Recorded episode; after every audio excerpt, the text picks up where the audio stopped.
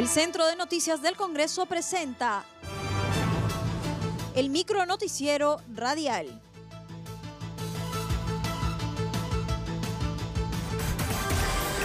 ¿Cómo están? Los saluda Claudia Chiroque. Hoy es viernes 5 de junio y estas son las principales noticias del Congreso de la República. Comisión Permanente acuerda la conformación de la Subcomisión de Acusaciones Constitucionales. Por unanimidad, los integrantes de la Comisión Permanente conformaron la Subcomisión de Acusaciones Constitucionales, la cual está encargada de analizar las denuncias por infracción a la Constitución de las personas comprendidas en el artículo 99 de la Constitución. Este grupo de trabajo estará presidido por el congresista de Acción Popular, Luis Roel Alba.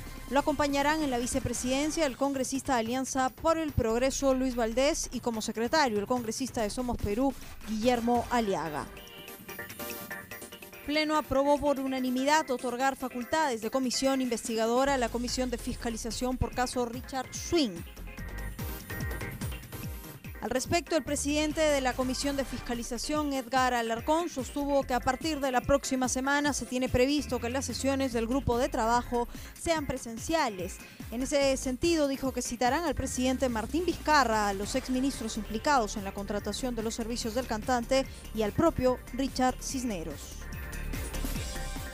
ya tenemos un plan de trabajo desarrollado que eh, pedir recopilación de información, pedir también el apoyo y informes de la propia Contraloría, también informes de la propia Fiscalía de los avances que tienen las investigaciones que vienen realizando, convocar a los cinco o seis ministros que durante su gestión se han firmado órdenes de servicio eh, a favor del señor Richard Cisneros, invitar al propio Richard Cisneros, que es el, digamos el proveedor involucrado en las supuestos contratos irregulares y convocar a una citación al señor Martín Vizcarra, presidente de la República.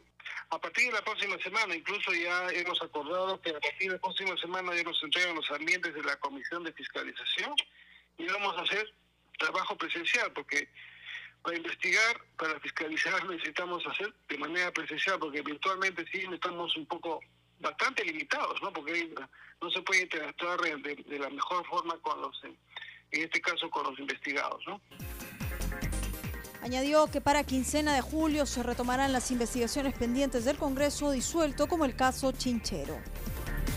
Este conocimiento ya de la comisión, los pasivos que nos han dejado la comisión de fiscalización anterior a raíz del, cierre del Congreso, eh, entonces eso lo vamos a retomar acabando esta, esta etapa de la emergencia sanitaria y el caso chincheros que espero que sea a partir de, julio, más, a más tardar el 15 de julio ya debemos retomar los pendientes como el caso chinchero, el caso de los contratos que tenían las familiares del, señor Martín Vizcarra relacionados con una empresa constructora.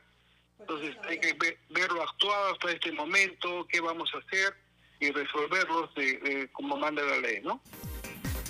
FREPAP exhorta al presidente a ampliar por 45 días más la prohibición del corte por falta de pago a los servicios de telefonía. Al respecto, la vocera del FREPAP, María Teresa Céspedes, envió un oficio al presidente Martín Vizcarra exhortando su sentido social en aras de apoyar a los peruanos para ampliar el plazo por 45 días adicionales para la prohibición del corte de los servicios de telecomunicación por falta de pago.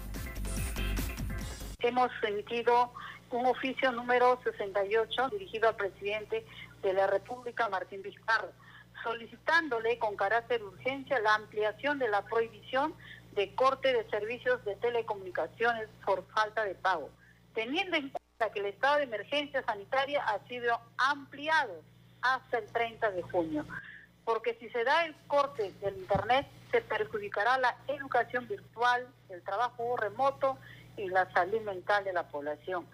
Hoy Ocitel efectivamente ha confirmado que suspenderá la prohibición de corte en este servicio por 15 días, pero no se puede exigir a la gente que se pague si no tiene algunos ni para alimentarse.